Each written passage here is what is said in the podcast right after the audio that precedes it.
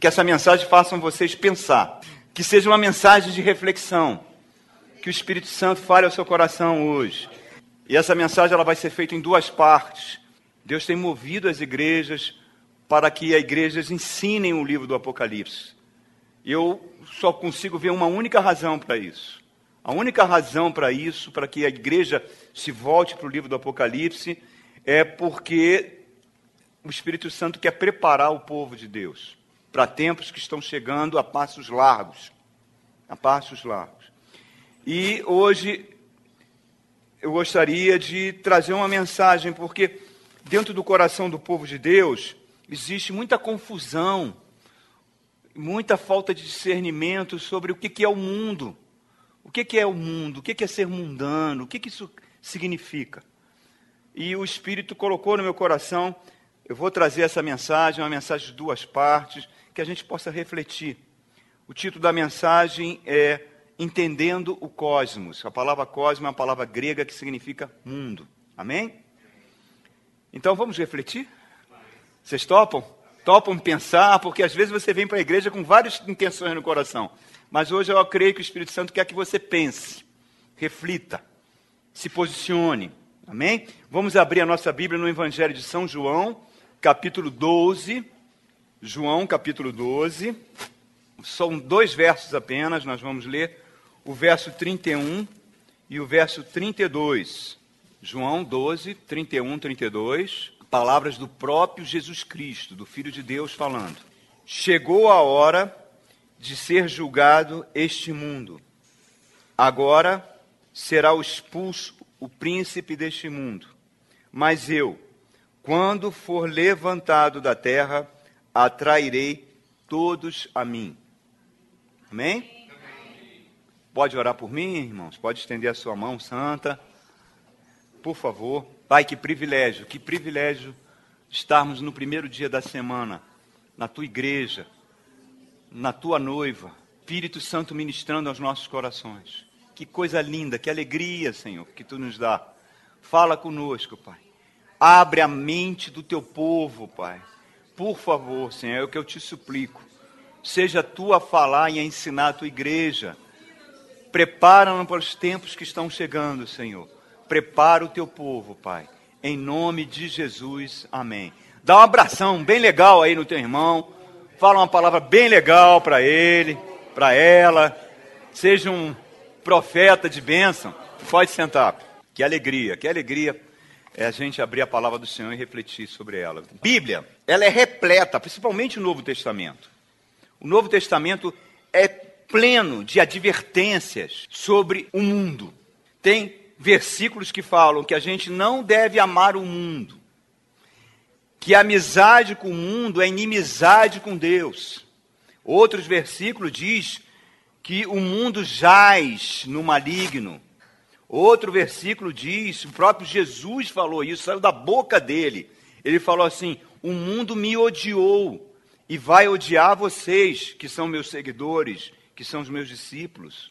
Tem outra palavra que fala: Aquele que ama o mundo, o amor do Pai não está nele. Olha que coisa séria, irmãos, não é sério? Quem ama o mundo, o amor do Pai não está nele. Paulo fala lá em 1 Coríntios, ele fala uma coisa fantástica. Ele fala: olha, as coisas que vocês estão vendo, que pertencem a esse sistema, a esse mundo, não são reais, são passageiras. Não fixe a sua atenção nessas coisas, porque essas coisas vão passar, não pertencem ao mundo de Deus, não pertencem a Deus. Não fixe o olhar nisso, isso é real. E a Bíblia fala, principalmente Pedro fala isso, diz que o mundo que nós vivemos está com os dias contados. Dias contados. Então, o que é o mundo? Então, vamos dizer logo o que o mundo não é. O mundo não é o planeta Terra. O mundo não é a natureza. O que é o mundo? Para saber o que é essa palavra mundo, eu tenho que ir na língua original em que ela foi escrita, que é o grego. E em grego, a palavra que está escrita é cosmos, com K.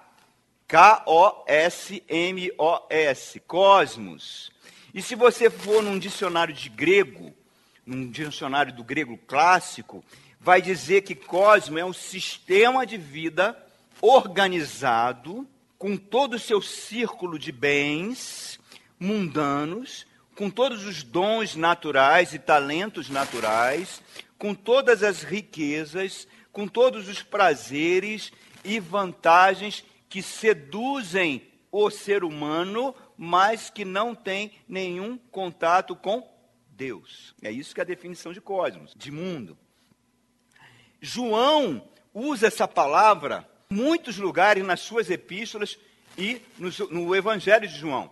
Em vários lugares ele está usando a palavra cosmos. Gênesis, lá no capítulo 1 e no capítulo 2, Deus criou o planeta de forma perfeita, maravilhosa, harmoniosa, e Deus não criou este sistema chamado cosmos, chamado mundo que nós vivemos.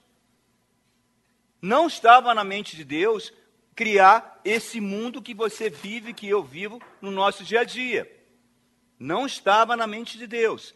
Três fatos acontecem aí. O primeiro fato é o seguinte: Adão recebeu um jardim, um jardim magnífico, maravilhoso, e recebeu uma ordem e falou: o jardim que você está vendo, você tem que guardar e você tem que criar esse jardim em todo o planeta. O que é um jardim? É algo que chama o que a nossa atenção? Harmonia. Todas as espécies vivendo em harmonia, nenhuma espécie é mais importante do que a outra, todas são interdependentes entre si. Um jardim é algo que transmite a sensação de que de paz, de alegria, de bondade, de amor, de perfeição. Isso era o plano de Deus, que Adão fizesse isso de todo o planeta. Mas o que que Adão fez? Adão abriu a porta para que entrasse um outro sistema, chamado cosmo, chamado mundo, que entrou a partir da queda dele, da queda do homem, entrou e dominou isso, e esse sistema muito bem organizado foi implantado por Satanás, que criou, que inventou e que é o príncipe desse mundo. Esse é o primeiro fato que eu e você temos que ter isso muito claro na sua nossa mente, irmãos. O segundo fato decorre disso. Se é um sistema organizado, ele é um sistema inteligente. E se ele é um sistema inteligente, tem uma mente por detrás dele que é inteligente também e que o governa. Por isso que Jesus está chamando ele de príncipe deste mundo. A mente de Satanás organizou, concebeu isso. A palavra que João usa lá em 1 de João, capítulo 5, verso 19, quando ele diz: "O mundo jaz no maligno", tá? Essa palavra maligno no grego significa cosmocrato, com K, que significa dominador do mundo. É a mesma palavra que Paulo usa em Efésios, capítulo 6, verso 12, quando ele fala dominadores deste mundo tenebroso. Cosmos, kratos deste cosmo tenebroso. O que nós vemos no nosso dia a dia não tem nada a ver com o que Deus queria que acontecesse. Outra coisa, Jesus Cristo falou aqui nessa palavra que nós lemos, que esse sistema já está julgado, que este mundo já está condenado e que o príncipe desse mundo, que criou esse sistema organizado, harmonioso, chamado Satanás, é o líder máximo, será destronado. Então, segundo fato, me leva para um terceiro fato. Quando eu vim para Jesus Cristo, Jesus Cristo falou: quando eu morrer, quando eu for levantado da terra, atrairei muitos para mim. Ele falou isso para Nicodemos. Assim como Moisés levantou a serpente no deserto, quando o filho do homem for levantado, irá atrair muitos. Eu e você fomos atraídos para Jesus, senão você não estaria aqui essa noite. Você pertence a Jesus Cristo.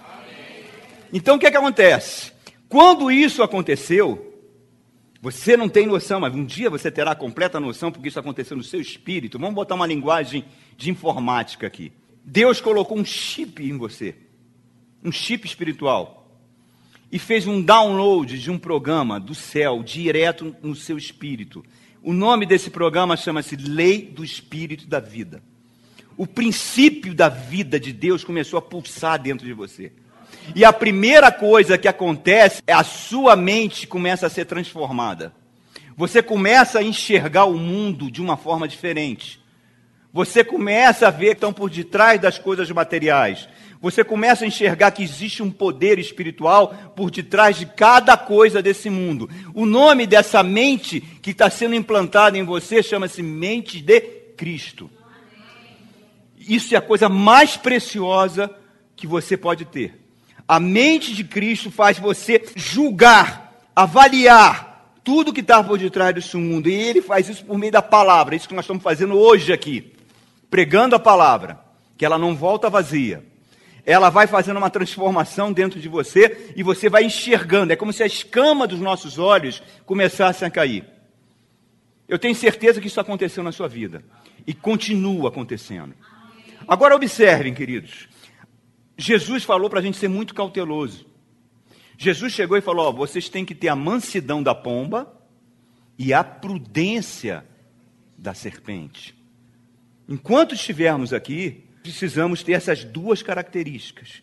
Então, resumindo, antes de Gênesis, capítulo 3, quando Adão cai, antes, em Gênesis 1, Gênesis, quanto tempo durou isso? Talvez milhões e milhões e milhões de anos, não sei. Nesse período que Deus criou o mundo, antes do pecado entrar, havia o planeta, o jardim que Deus implantou. Depois de Gênesis 3, quando Satanás entra no jardim e o pecado entra junto, até a volta de Jesus Cristo, quem entrou nesse mundo é um sistema que está no mundo hoje, chamado cosmos, que domina esse mundo. Quando Jesus voltar, cosmos sairá e será implantado de forma definitiva o reino de Deus. O reino de Deus começou já no seu coração, começou na sua mente. Quando você vem para Jesus, cada um vai recebendo essa luz de Deus.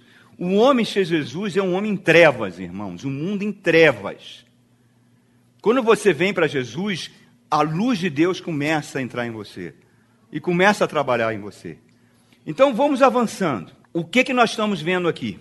Jesus está falando essa palavra aqui, que nós acabamos de ler.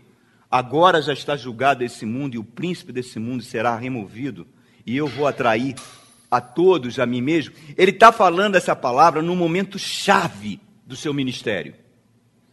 Ele está se aproximando do momento que ele ia para a cruz. A multidão cercava Jesus. Você ouviu um verso antes, ele tinha acabado de ouvir a voz de Deus falando no céu. E o povo todo tinha ouvido a voz, pensava que era um trovão, era Deus falando: Este é meu filho, ouçam-no.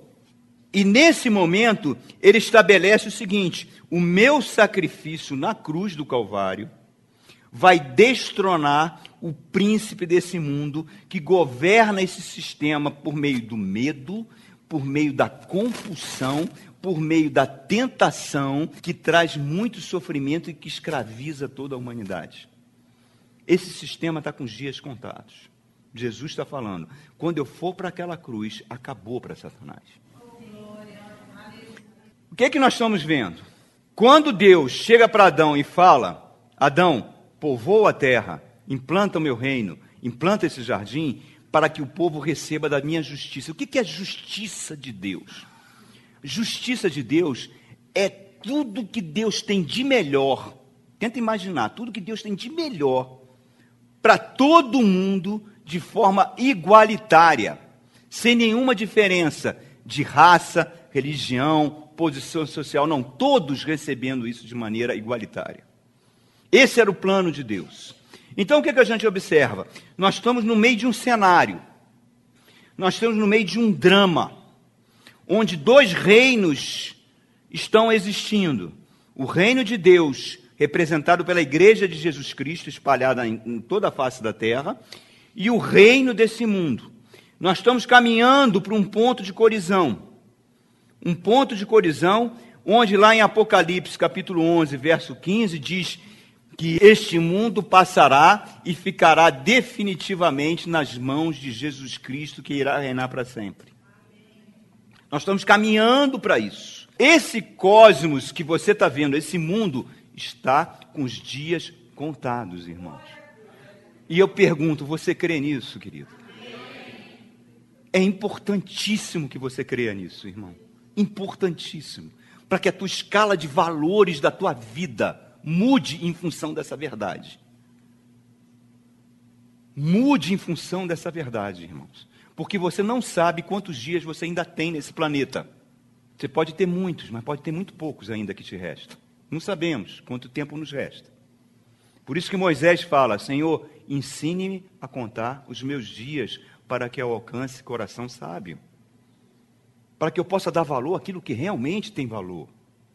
Agora observem, queridos, esse cosmo, esse sistema, e hoje eu queria falar sobre isso, nessa primeira parte desse assunto, ele está estruturado em seis áreas.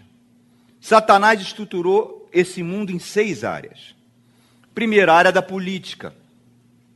Segunda área que Satanás estruturou, a área do comércio, a área dos negócios.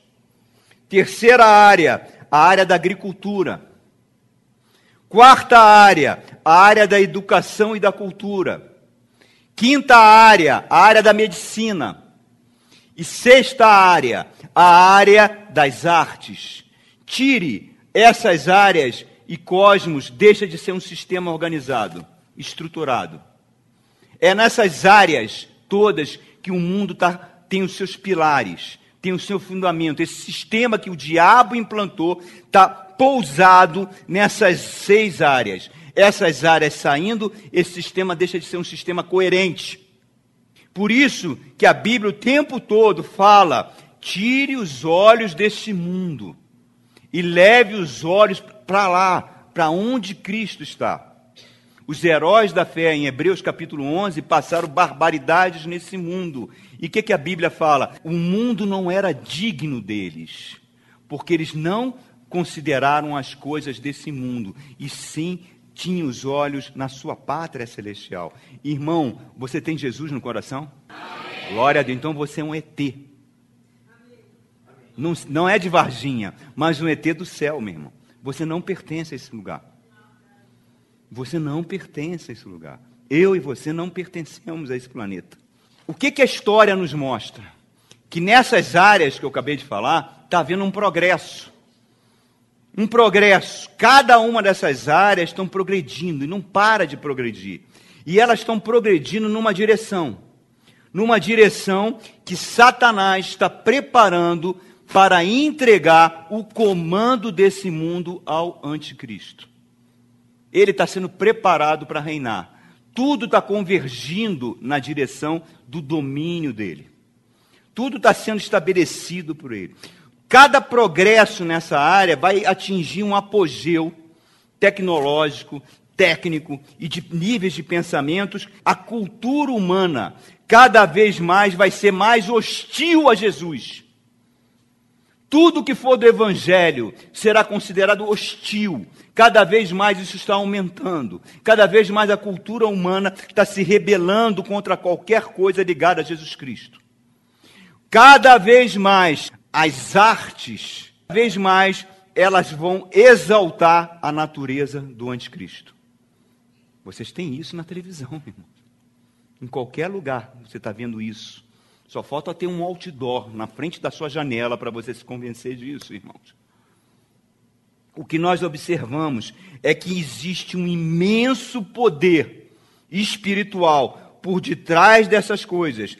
E a coisa mais importante para o povo de Deus, e você é povo de Deus, amém, queridos? E eu também sou. A nossa maior preocupação, às vezes, às vezes a gente fica muito preocupado em não pecar. E isso é muito bom. Porque a gente não, mas a gente não tem a mesma preocupação em ser enredado, em ser seduzido pelas coisas desse mundo.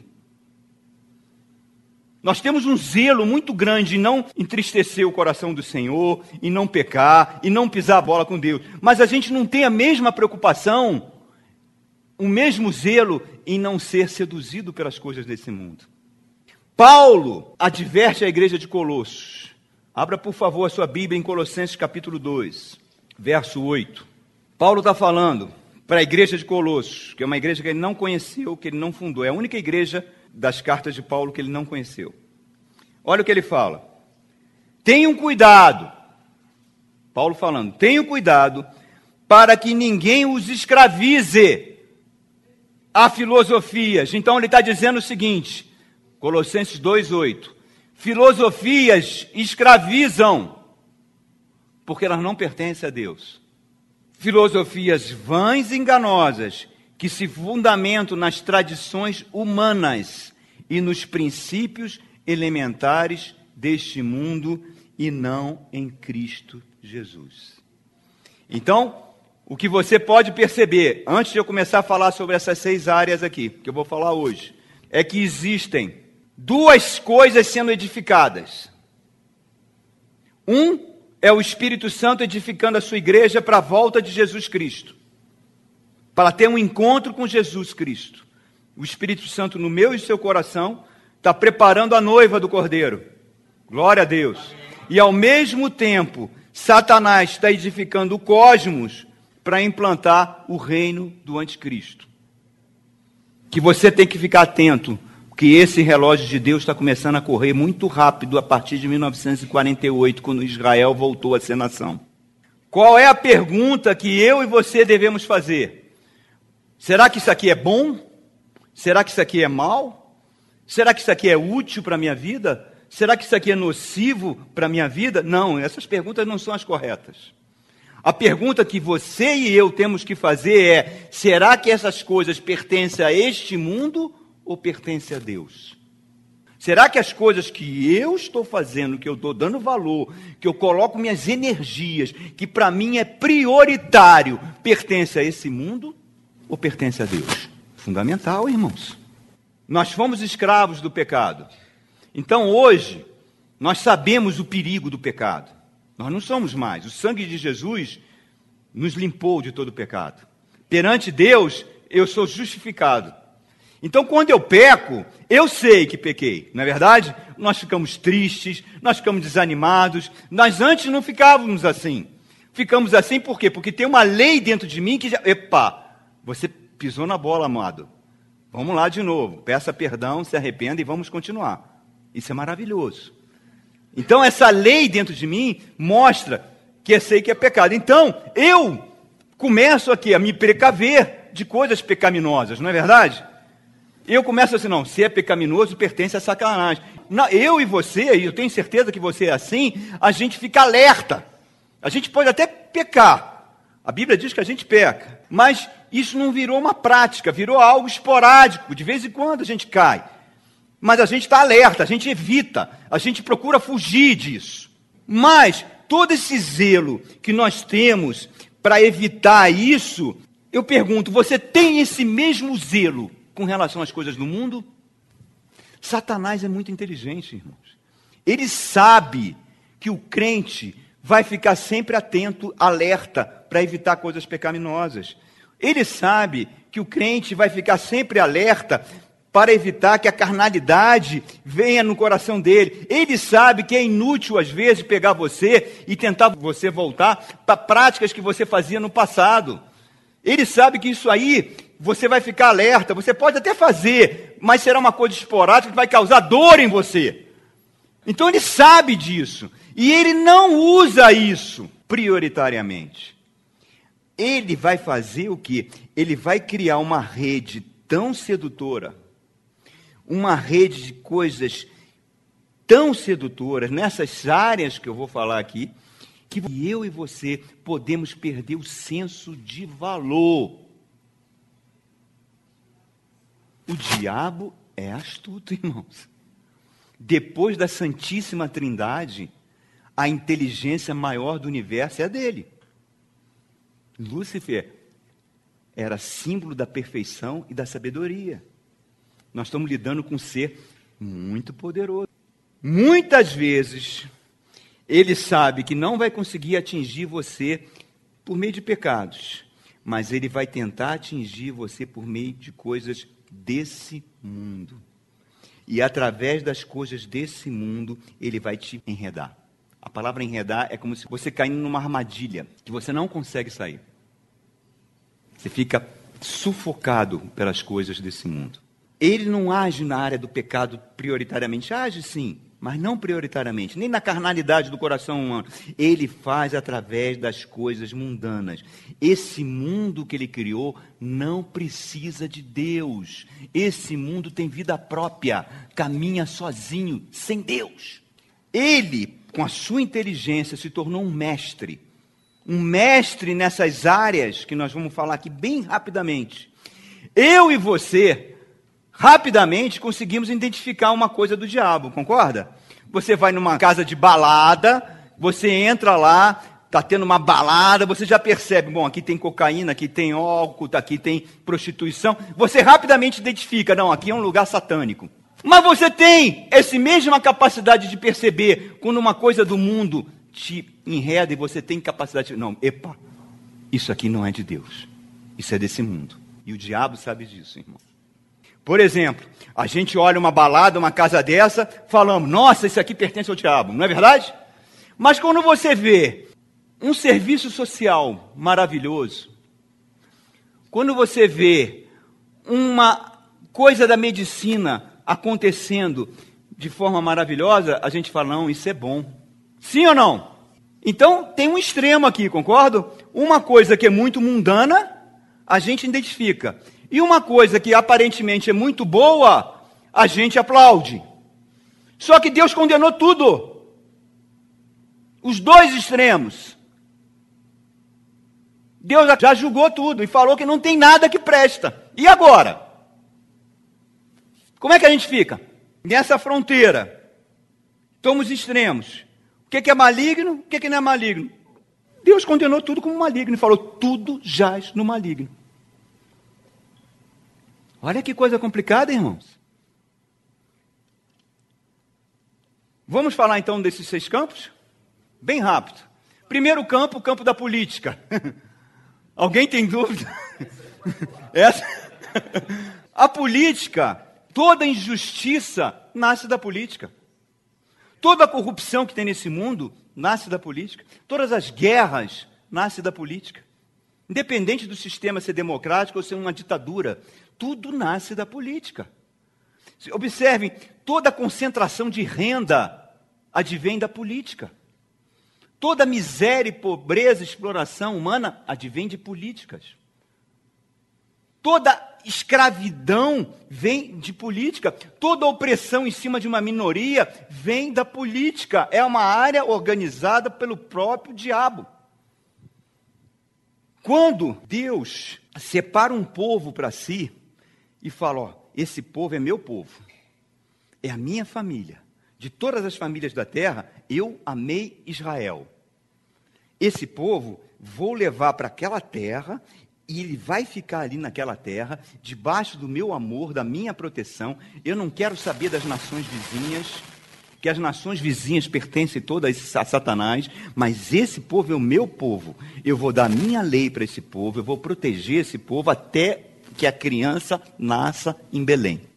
Não era esse o propósito de Deus? O que, que acontece? Termina o período de juízes. O último juiz de Israel é quem? Samuel. O povo chega para Samuel, Samuel está velho, fala: Samuel, você está muito velhinho. E depois que você morrer, seus filhos não são muito. É meio um sete um esses seus dois filhos aí. E não, não queremos que esses seus filhos nos governem. Então, Samuel, nós queremos um rei igual às nações vizinhas. Nós queremos o que as nações vizinhas, o que o mundo tem. Nós queremos que um rei nos governe. Samuel chora, fica triste, fica de joelhos na presença de Deus e fala: Deus, Pai, eles me rejeitaram. Aí Deus falou: Não, Samuel, eles não rejeitaram você, não, rejeitaram a mim. Eles rejeitaram a mim. Eles não querem que eu governe mais eles. Eles não querem um rei, vamos dar um rei para eles. E se você ler a história de Israel, é um desastre até o outro, um desastre até que eles se autodestroem. E Deus só não destruiu completamente, porque Deus conseguiu poupar um grupinho pequeno que ele levou para o exílio e trouxe de volta para que a criança nascesse em Belém. Esse foi o propósito de Israel. A criança nascer, o Salvador do mundo nascer em Belém. Israel vai deixar de existir no ano 70 e só vai voltar agora a ser nação em 1948. O campo da política, pela política, todas as nações caminham num curso que elas se afastam das leis de Deus. Se você pegar a nação dos Estados Unidos, quem fundou os Estados Unidos? Foram os puritanos que eram que pessoas, homens e mulheres de Deus, que fundaram as doze colônias e criaram regras baseadas na Bíblia. Os fundamentos daquele país foram maravilhosos e transformaram aquela nação numa nação muito rica e próspera, porque os seus fundamentos eram baseados na palavra de Deus. Mas assim que eles têm a independência, eles proclamam a sua Constituição e tiram esses princípios da Bíblia fora e colocam princípios humanistas. E hoje o que é os Estados Unidos? A Suprema Corte aprovou o aborto. A indústria de guerra americana é a indústria mais rentável do mundo. A segunda indústria americana que mais dá dinheiro é a indústria da pornografia. É um país completamente dominado por Satanás. E só não deixa de existir porque ele protege Israel. Tudo vem pelo campo da política, querido. Olha o Brasil. Olha a Lava Jato. Você hoje, essa semana, a gente ouviu um empreiteiro dizer que ele fazia o projeto de lei e entregava para quem? Para o presidente da Câmara. E esse projeto de lei, que é feito por um empreiteiro, vira lei para beneficiar aquele empreiteiro e todos ganham dinheiro em função disso. O que, que acontece? Eles subornam os políticos do nosso país e, ao mesmo tempo, essa lei dá dinheiro e vantagem para esse empreiteiro e para o governo manter isso, ele tem que cobrar mais impostos. Isso é desde o Império, irmãos. Isso não começou agora com o PT. Isso é desde o Império. O Rio de Janeiro recebeu milhões e milhões e milhões e milhões de dólares em royalties de petróleo. Olha a saúde pública dele. Se você vai no Rio, você não tem, no estabelecimento comercial, não tem uma nota fiscal que eles dão. É a cultura da sonegação. Esse é o Brasil, queridos, da política, do coronelismo. Os coronéis mandam nesse país. E quem não for contra, a favor deles, eles matam. É Satanás reinando na política mundial. Outro campo é o campo de negócios, o campo do comércio. Satanás foi o primeiro comerciante. Ele comercializou com Eva. Ele falou: Olha, se você fizer isso, comer isso, teus olhos abrirão. Se você for lá em Ezequiel 28, você vai ver que toda a riqueza do mundo, Ezequiel fala que foi Lúcifer quem implantou por meio do comércio por meio dos negócios. Cosmos se baseia no comércio. E o comércio faz o quê? Concentra riquezas, gera cobiça. Nunca na história da humanidade se usou tanta mão de obra escrava. Nike, Lelis Blanc, Zara, muitos produtos que vocês estão usando aí vêm de mão de obra escrava é opressão, é sistema de dominação. Multinacionais derrubam governos. O Estado Islâmico existe porque as multinacionais americanas o criaram. É tudo por meio do comércio. O comércio patrocina os políticos corruptos. O que acontece no nível de nação acontece no nível de indivíduo. Um negociante tem muita dificuldade de ser honesto porque a carga de impostos que cai em cima dele faz muitas vezes ele burlar o sistema de impostos para poder sobreviver, para poder ter lucro. É um sistema completamente maligno, irmãos. Completamente maligno. Jesus conta duas parábolas. Duas parábolas sobre o comércio. Jesus chega e fala que tinha um homem que plantou, que ficou rico e que chegou. Amanhã eu vou fazer um celeiro maior, vou acumular essa minha riqueza e vou dizer para minha alma: desfruta. Você tem muito dinheiro, muita riqueza. E o que, que Jesus fala dele? Tu é maluco, cara, porque tu vai morrer hoje e a tua alma vai para o inferno. Sabe quem fala de inferno na Bíblia? A única pessoa que falou sobre inferno na Bíblia não foi Paulo, não foi João, não está nas epístolas. Só quem fala do inferno é Jesus. E a gente fica cheio de dedo para falar sobre o inferno. O Filho de Deus é que falou sobre o inferno. E ele fala mais do inferno do que do reino. E a outra parábola que Jesus fala de um comerciante, eu vi um desenho animado cristão e eu chorava com esse desenho. Você chora com desenho, querido? Eu choro. Eu chorava porque mostrava um homem do Oriente com aquelas roupas lindas, bonitas, e ele vai andando numa feira muito rico, cheio de ouro. Nisso ele vê uma almofadinha com uma pérola. Isso era o desenho animado. Uma pérola linda, linda. Ele olha para aquela pérola, ele fica tão fascinado que ele vende tudo que tem, tudo, e com aquela música linda do desenho, ele aparece na próxima cena com a roupa toda esfarrapada, descalço, miserável, porque ele pegou toda a riqueza que ele tinha e comprou aquela pérola. E aquela pérola era o reino de Deus. Jesus tem um encontro com dois homens. Um é um jovem que, quando vê Jesus, fica de joelho e o adora. E fala: Senhor, o que, que eu faço para herdar o reino de Deus? Jesus olha para ele e fala: obedece os mandamentos de Moisés. Não adultere, não roube, honre pai e mãe. Mas eu tenho feito isso desde a minha infância. E Jesus olha com aqueles olhos de chama de fogo que enxerga lá dentro da pessoa. E diz a Bíblia que Jesus o amou e falou: só está faltando uma coisa para você. Vende tudo o que você tem, porque o coração dele estava nos bens e na riqueza que ele tinha. Distribui aos pobres, vem e me segue. E o que, que a Bíblia diz? Que ele saiu triste, com o coração, porque ele era muito rico e dono de muitos bens. E Jesus se vira para os discípulos e fala uma palavra que as igrejas hoje não aceitam. As igrejas não aceitam o que Jesus falou. Sabe o que Jesus falou? Como é difícil um rico entrar no reino de Deus. É mais fácil um camelo passar por um buraco de uma agulha do que um rico entrar no reino de Deus.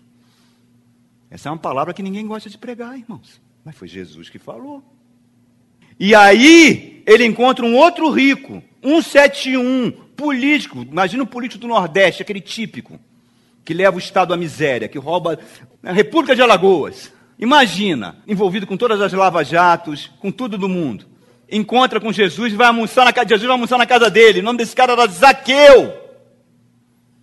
Jesus não fala nada. Só a presença de santidade, Zaqueu olha, cai em si e fala: Senhor, eu sou um ladrão. Mas a partir de hoje, tudo que eu roubei, e olha que a lei só mandava restituir uma vez mais. Eu vou restituir quatro vezes mais. E vou pegar metade dos meus bens e vou distribuir. O que, que Jesus fala? Hoje nessa casa teve salvação. Por que não é mais pregado hoje? O Evangelho mudou? Jesus mudou? O Espírito Santo, ele muitas vezes toca o coração de certos empresários. E esses empresários, muitas vezes, patrocinam missões, sustentam igrejas, dão grande parte da fortuna que Deus dá para sustentar o reino de Deus aqui na terra. Mas quando esses empresários morrem, normalmente os filhos não fazem isso mais.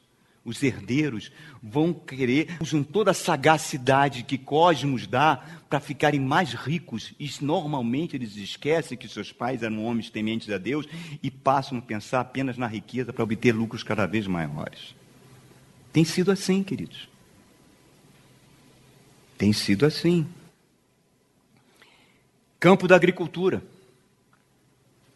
Esse campo, irmãos, é fundamental para o diabo usar. O Éden tinha uma árvore chamada árvore da vida. Aquele que comesse da árvore da vida viveria para sempre. Assim que Adão pecou, um querubim com espada flamejante fechou o caminho. E esse caminho vai ser aberto lá em Apocalipse 21, quando todas as nações voltarão a comer da árvore da vida e nunca mais haverá doenças. Nunca mais haverá dor, porque o reino de Deus será implantado e cosmos não vai mais existir. Mas no campo da agricultura, Adão recebe a ordem para cuidar daquele jardim e ele não permitiu. E tudo se deteriorou. Tudo se deteriorou e se corrompeu. Se corrompeu tanto, tanto, tanto, tanto, que Deus destruiu tudo com dilúvio. E falou: Vou acabar com tudo. Vai ficar só Noé. Noé, olha só, a partir de você, vamos ver se a gente dá certo, Noé. A partir de você, esse cosmo que estava aqui foi destruído. Vamos começar de novo, Noé. O que, que Noé faz? Planta uma vinha e fica bêbado.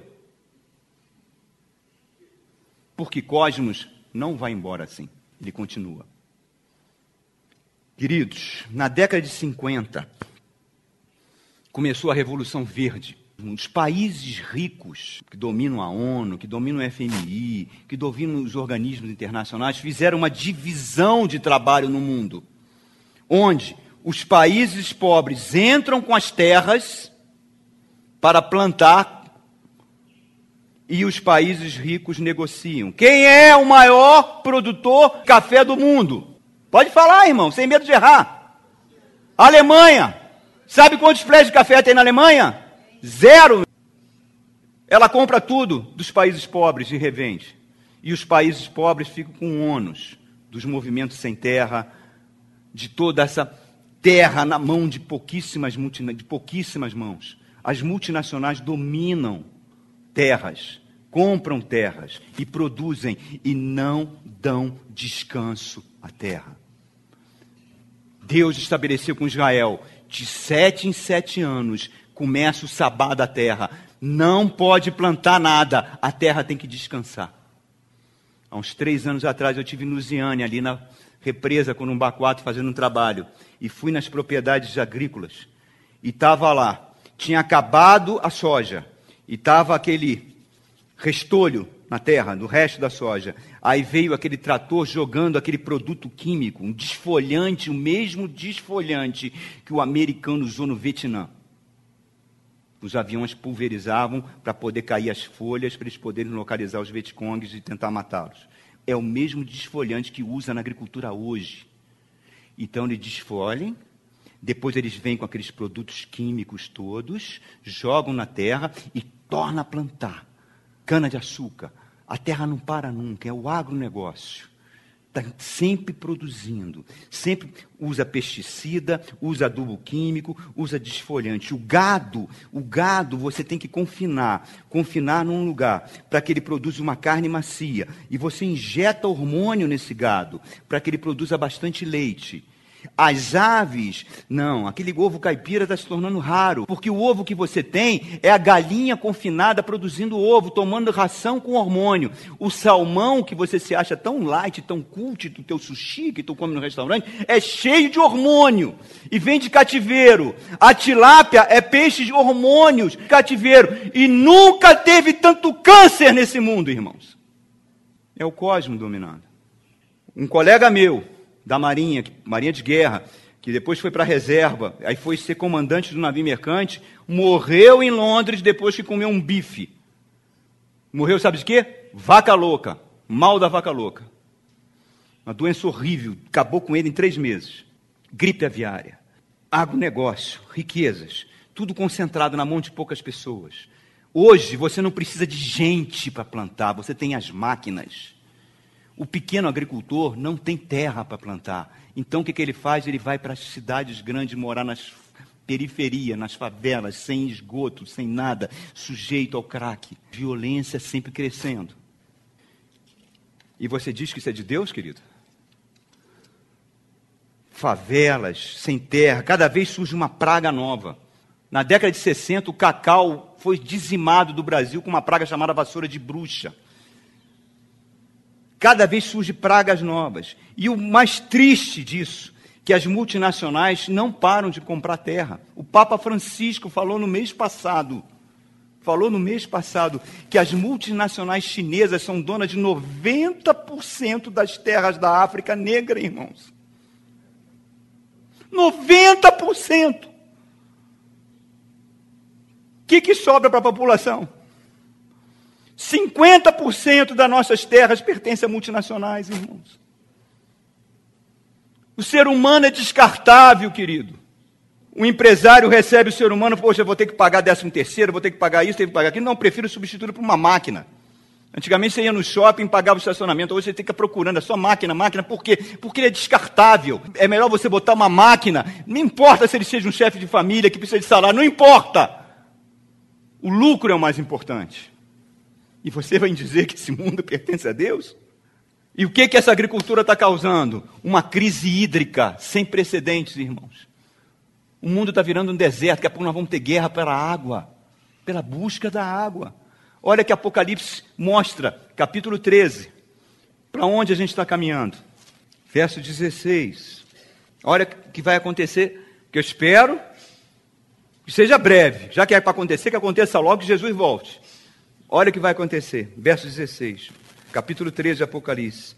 Também obrigou todos, pequenos e grandes, ricos e pobres, livres e escravos, a receberem certa marca na mão direita ou na testa, para que ninguém pudesse comprar nem vender, a não ser quem tivesse a marca, que é o nome da besta, o número do seu nome. Vai chegar um ponto, vai gerar uma crise mundial tão grande, irmãos, que só tem um modo de resolvê-la através de um governo mundial.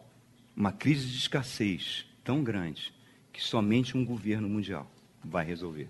Outro campo, o campo da educação e da cultura. Como é que Satanás implantou esse campo? Na árvore do conhecimento do bem e do mal. Qual é o alvo da educação? As crianças. As crianças é o principal alvo de Satanás. Porque se você conseguir trabalhar na cabeça de uma criança hoje, você tem um adulto favorável a cosmos no futuro. Um juiz, um governante que foi treinado desde criança pelo diabo. Hoje, Canadá, Noruega, Dinamarca, países tão cultos. Se você é pai e tem um filho, e se seu filho você influenciar no gênero que o seu filho deve ter, ou não, ele é menino, vai ser menino. For menina, vai ser menino. Você é chamado na escola. Você é proibido de fazer isso. E se você for insistir, você é chamado e colocado num programa educacional, porque a sua criança tem direito de escolher o sexo que ela vai ter. E se você insistir, você perde a guarda do filho. Isso eu estou falando de Canadá, queridos. Estou falando de Europa. Não estou falando de países pobres. A educação das crianças é toda voltada para idolatria, voltada para bruxaria. Halloween virou uma festa, cada vez mais incentivada pelos pais. Harry Potter, outras coisas que fizeram a cabeça das crianças. As crianças vivem isso. A sensualidade. As crianças hoje têm vida sexual cada vez mais precoce. A rainha dos baixinhos ajudou muito isso. As crianças, crianças com oito anos, têm acesso à pornografia através do celular que o pai dá para ela filhos de pessoas dessa igreja, de colégios Mackenzie, colégio cristão, colégio batista, vieram me contar que uma criança de seis anos mostrou uma cena de sexo oral para a amiguinha, para fazerem juntos. Os dois vêm de famílias crentes. Antigamente, as universidades foram criadas para estudar teologia. A primeira universidade foi a Universidade de Paris, que nasceu na cátedra na cátedra da Catedral de Paris, que tinha o objetivo de ensinar as coisas de Deus. As grandes universidades americanas eram homens tementes a Deus que fundaram. Depois que esses homens morreram, todo o humanismo entrou ali. Hoje não existe mais esse tipo de estudo. Não se busca mais esse tipo de estudo. Colégios batistas, colégios crentes são tão mundanos como qualquer outro colégio que você quiser, meu irmão. Uma querida aqui da igreja teve um sonho essa semana, ela mandou para o WhatsApp, pastor, eu sonhei que eu via várias crianças envolvidas com demônios indianos. E quando ela foi ver, foi ver aquele quarto de guerra, e parece que teve um trailer que aparecia uma criança, ela reconheceu naquele desenho daquele trailer o demônio que ela tinha assistido, que Deus tinha mostrado para ela. O campo da educação é que dá as regras dos valores desse mundo. Enquanto as coisas estão na mão dos cristãos, elas vão bem. Depois que esses cristãos morrem, quem vem depois só pensa no lucro. E rapidamente isso mostra o poder que estava por detrás dele. José do Egito, Daniel, Moisés, apóstolo Paulo, homens brilhantes, homens que tiveram destaque. E por que, que eles se destacaram? Baseado na educação que eles tiveram? O que, que Paulo fala? Paulo falava grego, Paulo falava cinco idiomas, Paulo era um homem gênio, uma educação top de linha. O que, que ele fala? Eu considero tudo isso lixo perto do conhecimento de Jesus Cristo. Campo da medicina. Primeira coisa que você tem que saber, queridos, que Satanás é o pai das doenças. Ele é o pai das doenças. Ele inventa as curas e depois cria outras. Nós estamos vivendo uma crise do mosquito da dengue, que evoluiu agora para o Zika vírus. Você sabia que esse mosquito foi erradicado há 150 anos atrás por Oswaldo Cruz? Oswaldo Cruz acabou com o mosquito, que na época transmitia uma outra doença chamada febre amarela. Acabou. Ele voltou, queridos, só com outro vírus. A dengue, Zika vírus. Cada vez mais, medicina, ela virou um grande negócio planos de saúde que não param de crescer. Mas se o médico tem um conhecimento um pouquinho melhor, ele já não aceita o plano de saúde. Você tem que gastar a grana. Ou então você tem que ter um Estado que nem o Brasil, que patrocina planos de saúde para um grupinho pequeno de funcionários, enquanto que o resto da nação, tal Deus dará. Corrupção nos hospitais. Se você não tem dinheiro, está morto no Brasil. Se a graça de Deus não estiver sobre você, estamos mortos depender da saúde no país. E qual é o ramo que mais cresce na medicina? O ramo da estética e o ramo da psiquiatria. Os dois movimentam com maior quantidade de dinheiro. Qual é a doença que mais mata na Amazônia? A doença de Chagas. Já poderiam ter a cura dela há muito tempo. Por que, que não tem? Porque não dá lucro. É só ela pega somente pobre, meu irmão. Pobre é mão de obra para ser usada. Cada vez mais você tem doenças psicossomáticas, as pessoas com mais ansiedade, a indústria farmacêutica colocando remédios que são verdadeiras oferendas a demônios.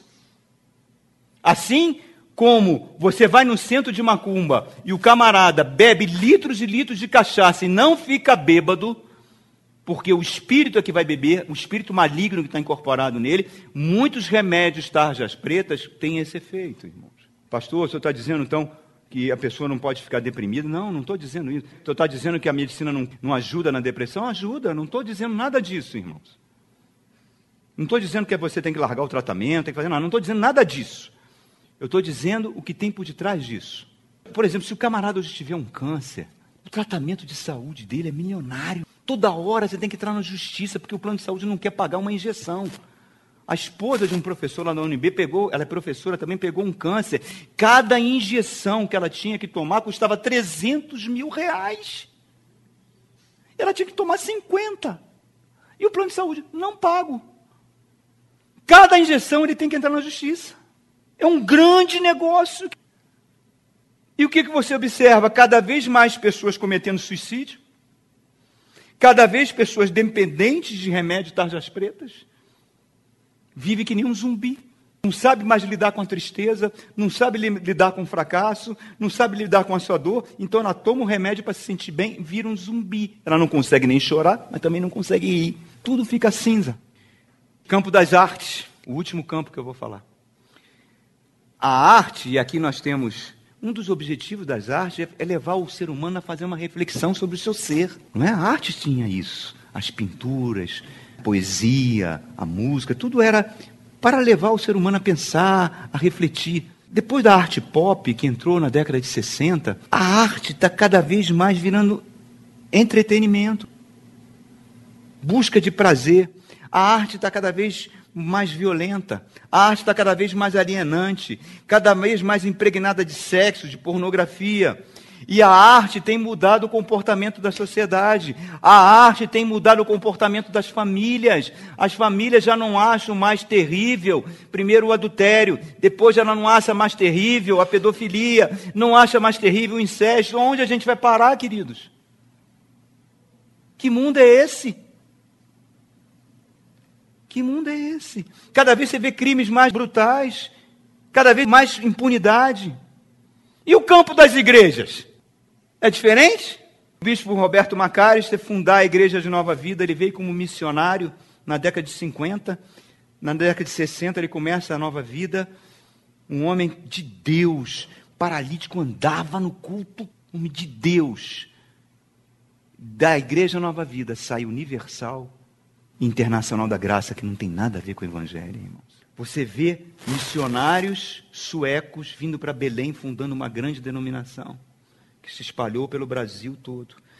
Por quê? Porque os seus fundadores estavam preocupados com almas, preocupados com pessoas que estavam indo para o inferno. Eles não se importavam com mais nada, iam para a rua pregar o evangelho. Eram às vezes ridicularizados, tocavam bumbos na praça para falar de Jesus. Cadê essas pessoas? Cadê? Hoje as igrejas estão preocupadas com dinheiro. Hoje as igrejas estão preocupadas em arrecadar cada vez mais. Hoje as igrejas não aceitam aquilo que Jesus fala, que é muito difícil um rico entrar no reino de Deus. Hoje as igrejas estão cheias de sincretismo, cada vez mais mundanas para elas crescerem, fazem alianças políticas. É inútil fugir desse mundo. Os pais do deserto, no ano 300, resolveram: não, a gente não pode ficar nesse mundo, vamos para o deserto, vamos para as cavernas, vamos ser eremitas, vamos consagrar a nossa vida a Deus, vamos nos dedicar de coração a Deus, vamos para lá, vamos aqueles monges fundaram os monastérios. O que, que aconteceu? O mundo foi para lá. Não conseguiram. Só tem uma maneira de você fugir do mundo: é através da misericórdia de Deus, irmão. É através da misericórdia de Deus, de uma total dependência de Deus, para que você, enquanto andar aqui, você tenha a prudência da serpência, porque você está num território governado pelo inimigo. Nós precisamos depender da obra redentora da cruz mais do que nunca. Você se agarre a Jesus, irmãos. Que você se agarre à palavra de Deus, que você firme os seus pés sobre a rocha, que você construa a sua casa sobre a rocha, porque o mar vai bater. O vento vai bater aqui. E se nós não tivermos sobre a rocha, a nossa casa vai cair. Trechinho da Bíblia, a mensagem. Você não, só ouçam, só ouçam. Esse mundo, o Apocalipse chama de Babilônia. Eu vou ler um trechinho aqui. Não lê, não abra sua Bíblia não. Só ouça porque não tem nada a ver com a sua versão. Apocalipse 18, vem o juízo de Deus sobre esse mundo, sobre a Babilônia. E eu vou ler um trechinho para você ver aqui. Em seguida, eu vi um outro anjo descer do céu, sua autoridade era imensa. Seu brilho ofuscou a terra e a sua voz parecia um trovão. Coisa linda isso. E ele gritava: Caiu, caiu, a grande Babilônia caiu, virou uma cidade fantasma para demônios. Foi o que restou: um lugar de espíritos imundos, um lugar para aves repugnantes. Todas as nações beberam vinho forte da sua prostituição. Os reis da terra se prostituíram com ela. Os empresários que a exploravam fizeram milhões. Então ouvi um grito do céu: Sai, povo meu, sai, povo meu, Fuja desse lugar o mais rápido que puder, para que você não se misture com os pecados dela, para que você não seja apanhado no juízo dela. O mau cheiro dos pecados dela atinge o céu. Deus se lembrou de todo o mal que ela fez e vai devolver a ela tudo o que ela deu. Ela vai ganhar em dobro o que ela duplicou em suas obras. Dobrem o conteúdo do cálice que ela misturou. Seja transformado em tormento e lágrimas seus caminhos rebeldes e arrogantes, porque ela se gabou. Eu sou rainha sobre todos, não sou viúva, não tenho lágrimas. Num único dia, desastres a esmagarão, morte, mágoa e fome. Então ela será queimada pelo fogo, porque Deus, o Deus poderoso que a julga, já está farto da sua maldade. Tenta imaginar os profetas de Israel falando isso. Eles eram assim. Oséias, Isaías. Eles gritavam isso. Os reis da terra vão ver a fumaça do seu incêndio e vão chorar muito. Os reis que iam noite após noite ao seu bordel, eles manterão distância com medo de serem queimados e vão lamentar. Os mercadores da terra vão chorar e vão lamentar a queda nos negócios, porque não haverá mais mercado para os seus produtos, não haverá mais ouro, prata, pérolas preciosas, roupas finas, vestuário, madeira aromática, marfim, bronze, ferro, canela, gado, farinha, ovelhas e escravos. Não terá mais escravos. O terrível tráfico de vidas humanas. Tudo que você foi, todo o seu luxo vai terminar, Babilônia. Nada vai ficar. Os capitães de navios que viajam do longe, os marinheiros que vão, vão se manter à distância, chorando, vendo a fumaça do seu incêndio. Que cidade linda, nunca houve uma cidade como esta. Vão jogar o pó e vão chorar como se o mundo tivesse acabado. Destruída, destruída. Todos vão ficar chorando. Eles ficaram ricos com seu consumismo. Queridos, parece que isso aqui está falando do shopping de hoje, né, irmãos? Ficaram ricos e agora tudo se foi, acabou em uma hora. Ó céu, comemore, junte-se a nós, santos apóstolos e profetas. Deus a julgou, todo o mal que vocês sofreram foi julgado. A única coisa que restou de Babilônia foi o sangue dos seus santos, o sangue dos seus profetas que foram assassinados e martirizados. Mas sabe o que eu acho incrível? Que Jesus chegou e falou o seguinte: Pai, o mundo me odeia. O mundo não amou eles. O mundo não vai amar eles. Mas não tira eles do mundo, não. Deixa eles aqui. Por que, que Jesus fez isso, irmãos? Você já se pensou por que, que você está aqui? Por que, que ele não te leva logo, agora que você aceitou Jesus? Sobe logo para ficar com ele lá na graça. Por que, que ele te deixa aqui, querido? Não os tires do mundo. Abra sua Bíblia. Marcos capítulo 16. E eu vou dar a primeira pista porque que você continua aqui e na próxima vez que eu, se Deus ainda me manter vivo, eu daria a segunda. Marcos 16. Marcos 16, verso 15, fala assim: Jesus falando, olha a ordem de Jesus. Vão pelo mundo todo e pregue o evangelho a todas as pessoas. Então, só um parênteses aqui. A igreja do Antigo Testamento teve uma única missão: ir para a terra que Deus designou a Palestina para que a criança nascesse. Enquanto ela estava naquela terra, Deus prosperava, Deus dava riqueza. Então, Abraão foi rico, Jacó foi rico. Hoje, a teologia da prosperidade usa isso, mas isso já passou. Foi para que a criança nascesse. Israel cumpriu a sua missão. Qual é a missão agora da igreja do Novo Testamento, o novo Israel de Deus? Pegar essa criança e levar para o mundo todo. Essa é a missão. Você está aqui na terra para isso. Hein? O fim do mundo está esperando apenas uma coisa: a mensagem. Quando o evangelho for pregado a todas as nações, virá o fim. Aí Jesus fala no verso 16: Quem crer e for batizado será salvo, mas quem não crer será condenado. Olha a ordem, olha a ordem. Primeiro você crê, correto? E depois você é batizado. Você não é batizado que nem faz na igreja católica, que pega uma criança que não tem discernimento nenhum e batiza, ela nem creu. Então, primeiro é isso: primeiro você crê, tem consciência, aceita Jesus como Senhor e Salvador e você desce as águas do batismo. Um sacramento. Um sacramento poderoso que Jesus não revogou o batismo. Repare o seguinte: para cada coisa que o diabo colocou nesse mundo, Deus dá uma benção para anular o efeito. Nós estávamos condenados, Fomos a Jesus, Deus nos justificou. Somos justificados. Nós estávamos condenados à morte eterna, agora nós vamos receber vida eterna. Nós estávamos em direção ao inferno, agora nós vamos para o céu. Nós estávamos mortos nos nossos pecados, a Bíblia diz que nós fomos perdoados. Por que, que você foi salvo? Para que o cosmos não te influenciasse e não enredasse você. A salvação é para te livrar do poder do cosmos. Olha que coisa fantástica. Por isso que Jesus falou: Eu vou julgar o mundo e eu vou atrair todos para mim. Por isso que ele falou: O príncipe desse mundo já está julgado. Ele veio para roubar, matar e destruir. E eu vim para que vocês tenham vida e vida em abundância.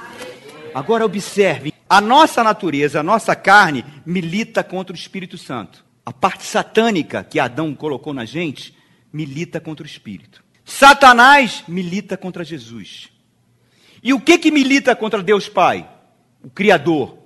O mundo criado por Satanás. Cosmos. Por isso que ele fala: a amizade do mundo é inimizade com Deus. Porque o mundo está em oposição a Deus. Então nós temos um confronto entre duas esferas de autoridade, dois poderes. Eu pertenço ao poder, à ordem que Jesus Cristo é o Senhor, ou eu pertenço ao cosmos, a esse mundo que Satanás é Senhor. Não tem meio termo, não tem tom de cinza. Ou eu estou de um lado ou estou do outro. Então o que, é que acontece? A Bíblia diz que quando você desce as águas do batismo, você é transportado do império das trevas para o reino do Filho do seu amor. Esse transporte acontece no seu espírito. O teu espírito sai desse mundo tenebroso e passa a entrar na esfera divina. Passa a se conectar com o Espírito de Deus. Então, o que, que o batismo mostra? O que, que o batismo está dizendo para mim e para você? Há um mundo natural, nós herdamos a natureza adâmica, onde Adão é escravo dos pecados, que é dominado por Satanás, e que Satanás, por meio das filosofias, por meio das criações humanas, por meio dessas áreas que eu acabei de falar aqui, ele domina. Vamos voltar lá em Colossenses capítulo 2. Ele fala com cuidado para que essa filosofia, o mundo não te enrede. Agora vamos ver aqui o que, que Paulo está falando do batismo. Verso 9. Primeiro ele começa a falar de Jesus. Pois em Cristo habita corporalmente toda a plenitude da divindade. E por estarem nele, que é o cabeça de todo poder e autoridade, vocês receberam a plenitude. Quer dizer, o que, que ele está falando? Você está aqui nessa pequena igreja, mas nós estamos conectados, o corpo de Cristo espalhado sobre a face da terra. E nós estamos conectados ao poder que vem da cabeça de Jesus. Nós fazemos parte desse corpo invisível, o corpo místico de Jesus. A vida de Jesus flui através de nós, por meio do Espírito Santo. É isso que Paulo está falando.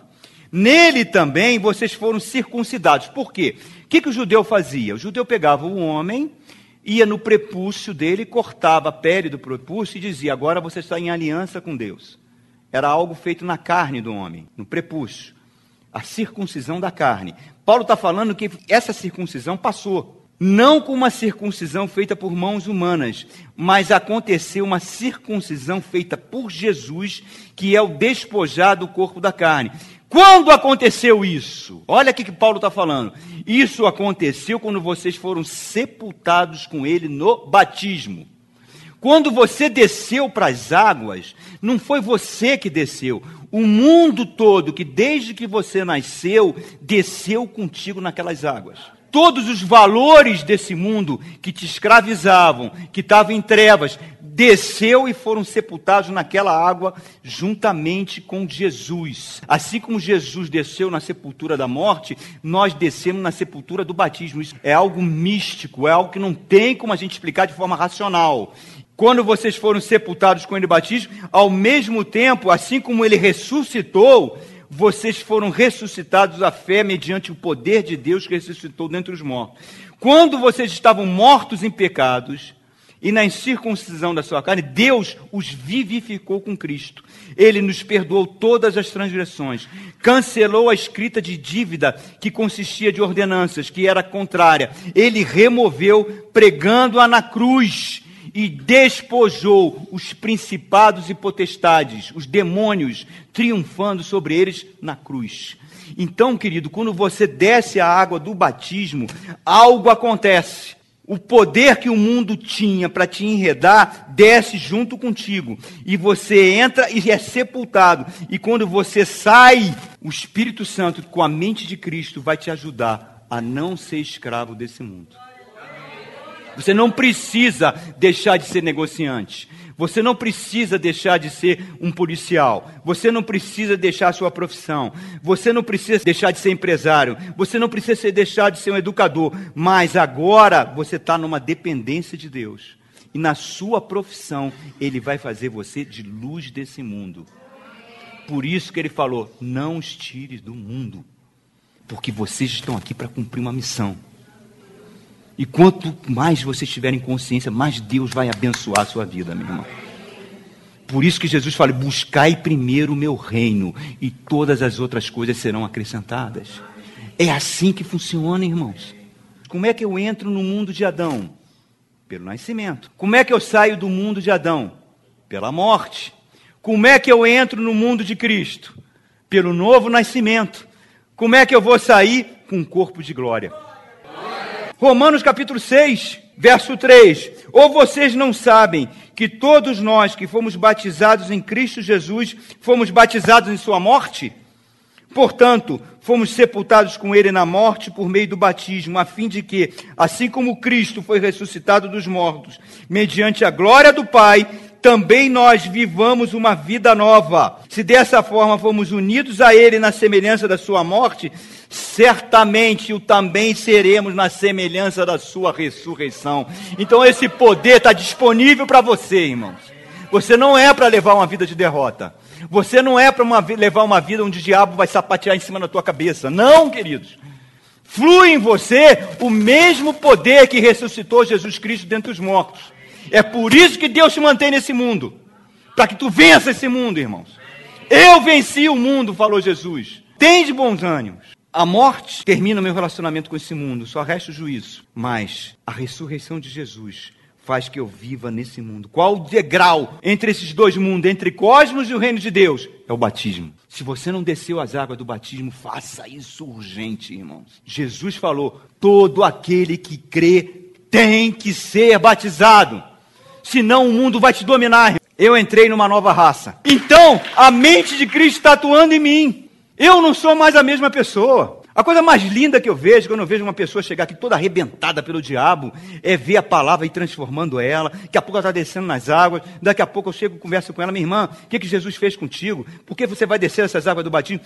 Não sei, pastor, só sei que eu já penso completamente diferente do que eu pensava antes. Um chip foi plantado dentro de mim, chamado Lei do Espírito da Vida.